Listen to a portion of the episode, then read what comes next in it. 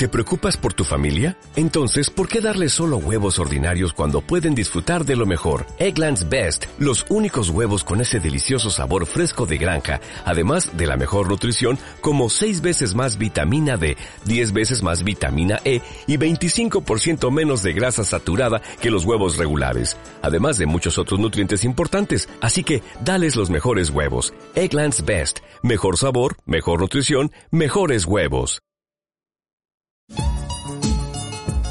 El área de historia de la Universidad Andina Simón Bolívar presenta Por las rutas hacia la independencia.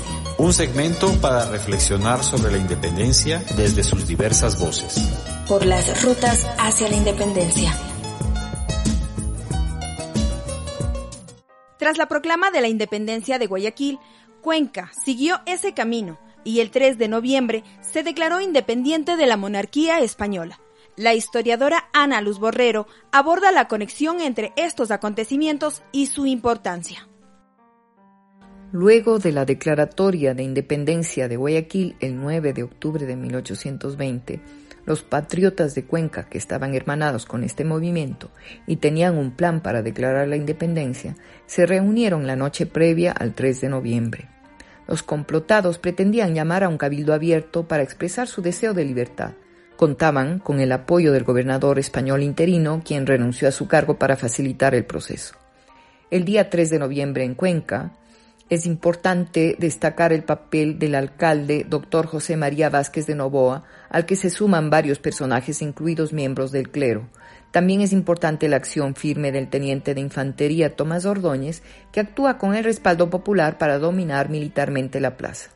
El día 5 de noviembre se proclama la independencia para sostener al gobierno republicano e independiente bajo el mando civil y militar de Vázquez de Novoa, los independentistas, luego de un llamamiento a un Congreso conformado por diputados elegidos por votación popular, sancionaron una carta constitucional que fue proclamada el 15 de noviembre, basada en algunos principios liberales de Cádiz. Cuenca se declaró república libre e independiente, decidida a confederarse con otros territorios libres como Guayaquil, e invitó a Loja y a Zaruma a independizarse y confederarse. Para defender la declaratoria de la libertad, el gobierno de Cuenca formó un pequeño ejército que fue derrotado por experimentadas fuerzas españolas realistas en Verdeloma el día 20 de diciembre de 1820. Cuenca fue finalmente independiente con la entrada del general Sucre al mando de la División Unida del Sur el 21 de febrero de 1822 y pasaría a formar parte de la República de la Gran Colombia. En el próximo segmento abordaremos qué sucedió en Loja tras las proclamas de independencia en 1820 de Guayaquil y Cuenca. Esto fue Por las rutas hacia la independencia un segmento elaborado por el área de historia de la Universidad Andina Simón Bolívar. Espéranos con más novedades al conmemorar el bicentenario de la batalla de Pichincha.